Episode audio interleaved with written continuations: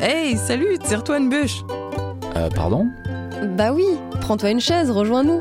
On a des choses à te raconter. Bienvenue et tire-toi une bûche. En québécois, c'est une invitation à s'asseoir pour discuter. Chez nous, nous aimons beaucoup parler. De la jasette, c'est pas ce qui nous manque. Je suis Cyrielle Bon et j'ai vécu dans l'Ouest canadien où j'ai fait de très belles rencontres. Et moi, c'est Marise Normando, je viens de Montréal.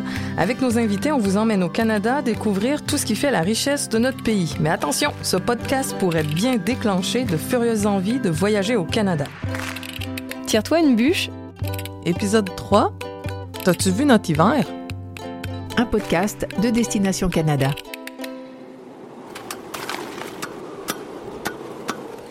Aujourd'hui, on goûte à la vie hivernale avec les passe-temps dont les Canadiens profitent en cette saison. On vous livre nos endroits coup de cœur l'hiver et toutes les activités dont on peut profiter, comme la motoneige sur laquelle nous emmènera notre invité du jour. Et comme à la fin de chaque épisode, notre ami Jason sera là pour partager la culture autochtone. Toi qui as connu des hivers bien frileux à Montréal, est-ce que tu sais qu'à température égale, le ressenti est en fait plus froid à Paris que chez vous? Exact. Au Canada, on fait attention à la température ressentie, l'humidex, plutôt qu'à la température tout court. Ça tient compte de l'humidité et du vent, si bien qu'il peut faire moins 5 degrés avec un ressenti de moins 10 degrés Celsius. Ah oui, donc il peut faire plus chaud tout en ayant plus froid. Oui, c'est en plein ça. Votre hiver est intrigant quand même. Il faut l'avouer, il nous fait un peu peur. Raconte-nous, comment tu vis l'hiver au Canada? Les Canadiens adorent l'automne à cause des belles couleurs, mais les belles couleurs, ça nous envoie aussi le signal clair que l'hiver est sur le point d'arriver. Donc, on a hâte à chaque changement de saison. Euh, tu m'as bien compris, Cyrielle, on a hâte que l'hiver arrive, mais je vais pas te mentir, dans l'hiver, on voudrait pas que ça dure trop longtemps non plus. Ah oui, alors en mars, vous en pouvez plus. oui. Par contre, les gens sont toujours surpris quand on parle de la luminosité hivernale. T'as jamais vu un ciel aussi bleu que celui du Canada en hiver. Faire une sortie en raquette quand le temps est clair, puis sans nuages, c'est juste magique. Les sons sont comme étouffés par la masse de neige, puis l'odeur de la forêt est pas la même qu'en été. Le calme et l'air froid puis sec, il n'y a pas plus revigorant. Quel son te rappelle le plus à l'hiver, Marise? Sans hésiter, les bottes qui font dans la neige. c'est tellement l'hiver canadien, ce son-là. On pourrait écouter C'est pas longtemps.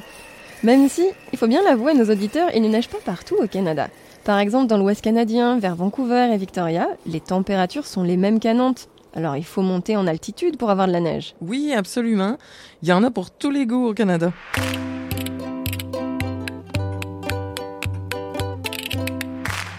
Marise, pour voir si tu connais bien les curiosités hivernales de ton pays, c'est le moment du quiz.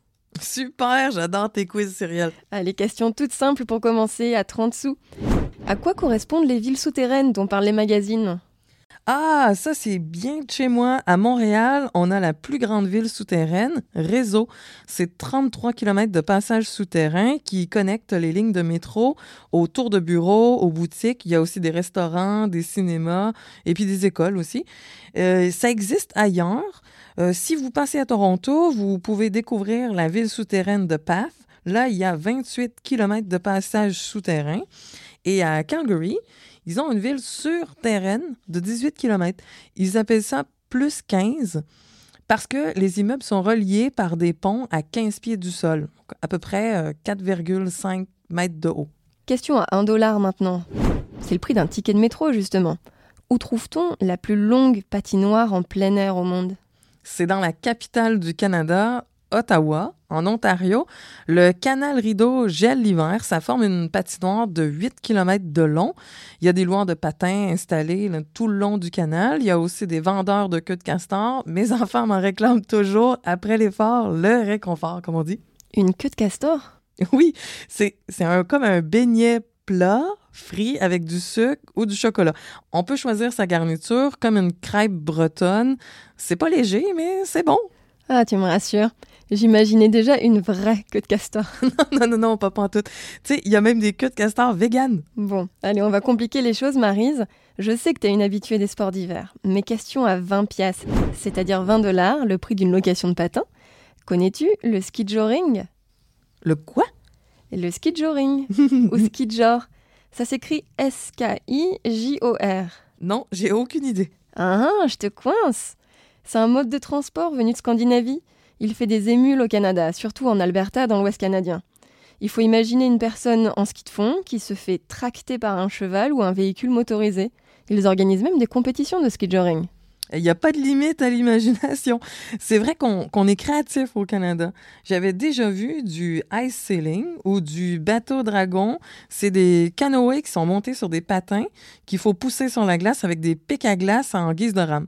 Au Québec, on parle plus de canot à glace. Ça se pratique moitié en courant sur la glace, moitié en ramant dans le Saint-Laurent.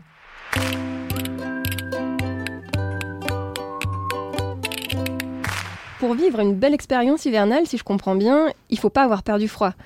On peut louer l'équipement sur place, les doudounes, les chaussures, en passant par les moufles bien chaudes. Mais quelle activité tu me conseilles d'essayer en hiver? Ah, la motoneige, c'est plus qu'une activité, c'est un véritable moyen de locomotion quand nos routes sont enneigées l'hiver. Moi, je connais Sébastien, il est guide motoneige pour la pourvoirie Mécousse au Québec. Il est avec nous pour euh, justement partager son quotidien. Salut Sébastien, comment ça va? Ben, bonjour tout le monde, euh, ça va très bien et vous? Ça va bien, merci. T'es où là exactement en ce moment là? Dans, dans la région des Hautes-Laurentides, dans les Laurentides au Québec, euh, dans le Canada. Présentement, au Canada, au Québec, euh, on a de la neige, les lacs sont gelés. Ce matin, il faisait moins 10 degrés. Est-ce que euh, les euh, parcours de motoneige du Québec, là où tu es, se distinguent d'autres régions au Canada? Ben, écoute, je te dirais qu'il y a quand même beaucoup de sentiers au Canada complètement. Il y a même un sentier qui fait la transcanadienne qui va partir de l'Atlantique jusqu'au Pacifique. C'est certain que le Québec, on fait partie d'une région qu'on a 33 000 kilomètres de sentiers fédérés Canada. Tu nous parles justement de la transcanadienne. Donc, c'est un parcours qui va euh, de l'est à l'ouest canadien. Et euh, est-ce que tu peux ça, ça, met combien de temps pour faire ce parcours? Ben, ce parcours fait 18 000 kilomètres de, de sentier d'un bout à l'autre. C'est certain qu'on traverse les, toutes les provinces du, du Canada. Là. Il n'y a pas beaucoup de monde qui font la traversée du Canada en motoneige parce que c'est quand même 18 000 kilomètres. Il faut partir plusieurs semaines. Ah oui. Ah ben j'imagine, ça doit être un sacré voyage. Est-ce que tu peux nous raconter ton meilleur souvenir?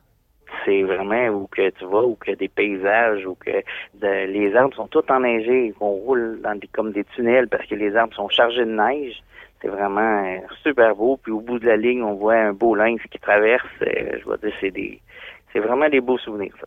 Et si on est vraiment technique, là, en termes de fonctionnement, euh, quel type de permis de conduire il faut, qu'est-ce que tu pourrais nous raconter sur euh, les équipements techniques au niveau confort aussi? Ben, dans le fond, pour faire de la motoneige, c'est quand même assez, assez simple. Il faut un permis de voiture et il faut connaître quand même euh, tous les sentiers où on va circuler parce qu'on a quand même d'autres contraintes. les lacs qui sont gelés, il faut vraiment voir passeurs de glace, la, la balise, qui sont balisés et tout. Et Sébastien, on sait que l'hiver au Québec, des fois, c'est pas chaud chaud. J'imagine qu'en motoneige, ça doit être encore plus froid.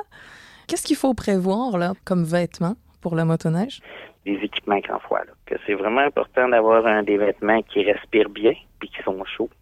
Est-ce que vous avez des motoneiges qui sont plus responsables pour l'environnement? c'est ça, on s'en vient avec ça. Écoute, euh, il y a une compagnie qui s'appelle Taiga qui a commencé à faire des motoneiges euh, électriques plus responsables face à la nature.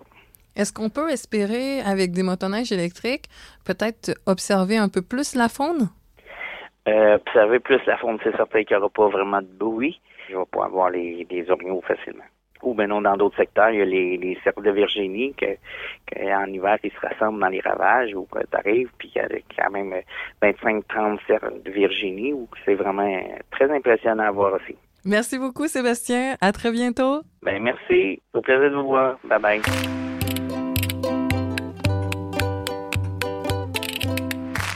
Avec les motoneiges, nous voilà prêtes pour une virée multi-activité au Canada l'hiver. À quoi ressemblerait une journée, Marise? Par exemple, le matin à 10 heures, qu'est-ce qu'on peut faire pour commencer? L'hiver, on se laisse tenter par un séjour euh, multi-activités. Chaque jour, on peut varier les plaisirs entre la motoneige, euh, puis les raquettes, le ski de fond, la pêche blanche, le traîneau à chien, le, patin à glace. Et en plus, maintenant, il y a le fat bike. Avec les grosses roues, on peut pédaler à l'aise sur n'importe quel genre de neige. Ça creuse ces activités. À midi, qu'est-ce que tu nous conseilles? Manger un bout dans un endroit où il y a de l'ambiance. Il y a tellement d'événements hivernaux au Canada en janvier-février. Par exemple, la culture en plein air avec le Festival de Montréal en lumière, aussi le Festival de musique électronique Igloo Fest. À Ottawa, il y a le Bal des neiges Winterlude. Et puis, dans la ville de Québec, il y a le Carnaval de Québec. Oui, il fêtera bientôt ses 130 ans. Dans les festivals d'hiver, on a souvent des courses de bateaux dragons, mais on a des sculptures de glace monumentales, des patinoires en plein air, des animations de rue, des parades et des coins euh, pour se réchauffer avec des bras zéro et des stands de chocolat chaud un peu partout. On y passerait la journée en fait.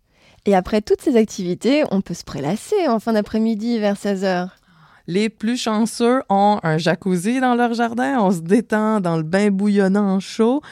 Puis on se lance des défis comme courir pour se rouler dans la neige ou jusqu'à la rivière dans l'eau froide. Il paraît même que l'hydrothérapie, alternant le chaud et le froid, aiderait à renforcer le système immunitaire et à détendre les muscles. C'est une partie importante de la santé physique et mentale. On a d'ailleurs le plus grand spa en Amérique du Nord vers euh, Ottawa, dans le village de Chelsea, le Nordic Spa Nature. Et puis, on a aussi des concours amusants comme celui des cheveux gelés aux sources thermales de Takini au Yukon. Et pour se dégeler les cheveux le soir, qu'est-ce qu'on peut faire? Autant en hiver, c'est agréable de passer du temps en plein air, autant on est bien quand on rentre. Si tu as la chance d'avoir une cheminée ou un poêle à bois, tout le monde s'installe autour, ça fait deux cercles, les bottes, puis après, tu as les gens. Je m'y vois bien. J'aurai un petit chocolat chaud, guimauve ou un verre de vin, tiens tu devrais essayer notre vin de glace ou de cidre de glace au Canada. On déguste ça en jouant à des jeux de société ou au billard. Puis si la nuit est dégagée, j'adore observer les étoiles ou même dans certaines régions du Canada, les aurores boréales.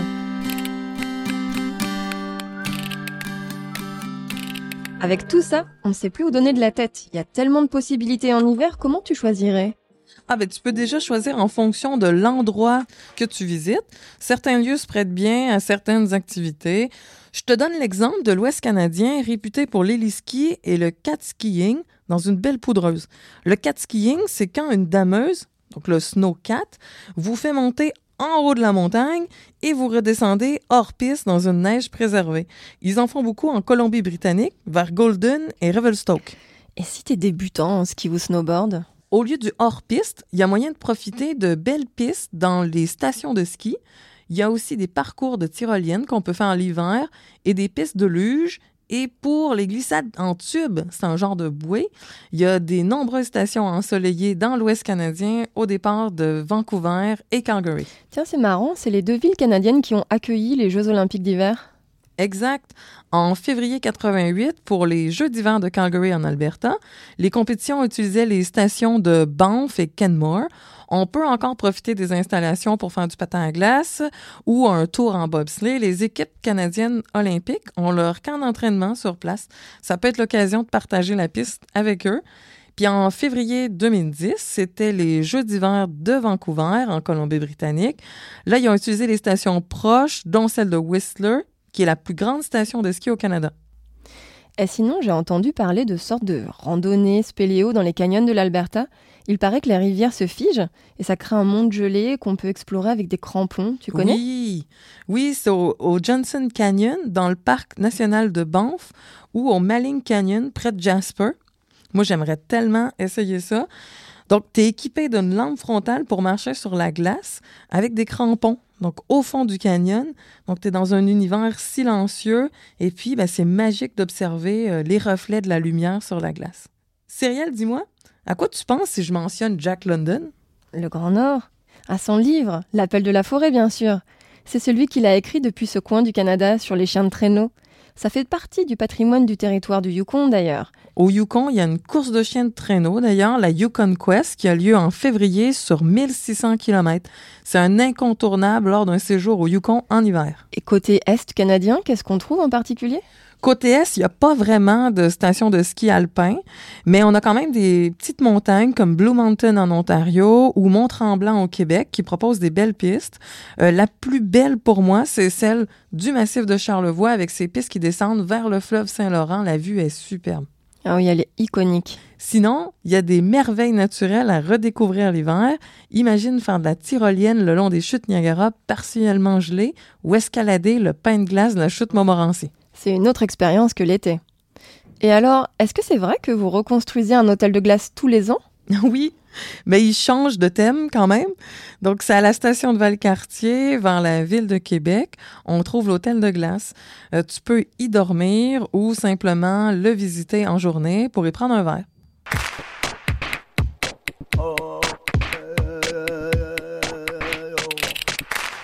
Euh, tu sais, Cyrielle, l'hiver tient une place importante pour les Autochtones. Notre ami Jason va nous en parler. Il est membre de l'Association touristique autochtone du Canada.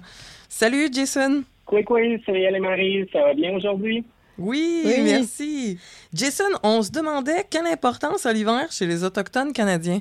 L'hiver, l'hiver, c'est la saison, euh, la saison blanche, c'est la saison où on peut se déplacer librement sur le territoire il y a beaucoup moins d'arbres, il y a beaucoup moins d'obstacles euh, à parcourir. Donc, c'était très facile avec des raquettes euh, de partir euh, à l'aventure et, d'aller explorer le territoire. Est-ce qu'il y a des objets que les autochtones auraient inventés et qu'ils utilisent encore aujourd'hui l'hiver? Ben oui, évidemment la raquette on peut encore se targuer en tant qu'Autochtone d'avoir la plus grosse usine de raquettes au monde. C'est des raquettes faut porter sur l'aluminium et le plastique pour la simple et bonne raison que c'est beaucoup plus léger, beaucoup plus facile à transporter. Ceci dit, il y a un 10 encore de nos productions de raquettes qui sont des raquettes euh, traditionnelles en babiche, donc euh, qui, qui sont utilisées par les ornithologues, les gens qui font l'observation des animaux, les trappeurs, euh, pour la simple et bonne raison que les raquettes artisanales, en fait, euh, les, raquettes de bois, lorsqu'elles tapent sur la neige, c'est un bruit qui est tout à fait normal pour les animaux. Euh, donc, ils n'ont pas peur, tandis que lorsqu'on se promène avec des raquettes d'aluminium, des raquettes de plastique, les animaux nous entendent venir de loin. Et si on pense au peuple inuit, c'est pas eux qui ont inventé les lunettes? Oui, absolument le paysage nordique est à couper le souffle. C'est un immense champ de neige. Et le soleil réfléchit tellement que lorsque les Inuits partaient en chien de traîneau, ils étaient aveuglés par le soleil. Donc, ils ont utilisé des os de caribou euh, qu'ils ont formés, en fait, en forme de lunettes et dans lequel ils ont fait une petite ouverture au niveau des yeux, mais une toute petite ouverture, donc ce qui permettait de filtrer le soleil et pouvoir euh, guider pendant le jour euh, en, chien de traîneau. Ah, c'est une super adaptation à l'environnement. Et justement, tu nous parles des chiens de traîneau. Alors, on sait qu'il y a différents attelages selon les endroits euh, où on se trouve au Canada. Est-ce que tu peux nous expliquer les raisons de ces différences d'attelage? Oui, en fait, il y a différents attelages parce qu'il y a différents types de neige. Donc, on va choisir le nombre de chiens de traîneau et le type d'attelage en fonction de la qualité de la neige et non en fonction nécessairement du territoire. En hiver, euh, quelles sont les activités ou quels événements permettent euh, de rassembler les communautés autochtones? Donc, c'est un moment, en fait, où on peut se rassembler et faire des cours d'artisanat, où on apprend à faire le perlage, la broderie à poil d'orignal, c'est aussi l'hiver, en fait, qu'on fait beaucoup les, repas partage. J'avais lu que le hockey avait des origines autochtones.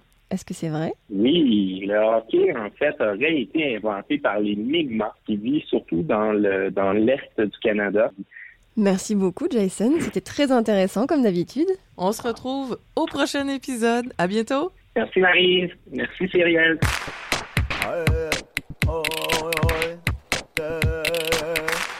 On arrive à la fin de cet épisode. Tire-toi une bûche, c'est fini pour aujourd'hui. Merci pour votre écoute. On espère que cet épisode vous a plu. Si vous voulez en savoir plus, visitez le site de l'Office de tourisme canadien explorercanada.fr. Et pour découvrir les activités en français au Canada, direction corridorcanada.ca. Si vous avez aimé, abonnez-vous à ce podcast et notez-le. Laissez-nous aussi un commentaire sur la plateforme que vous utilisez et surtout, parlez-en autour de vous. Merci et à la prochaine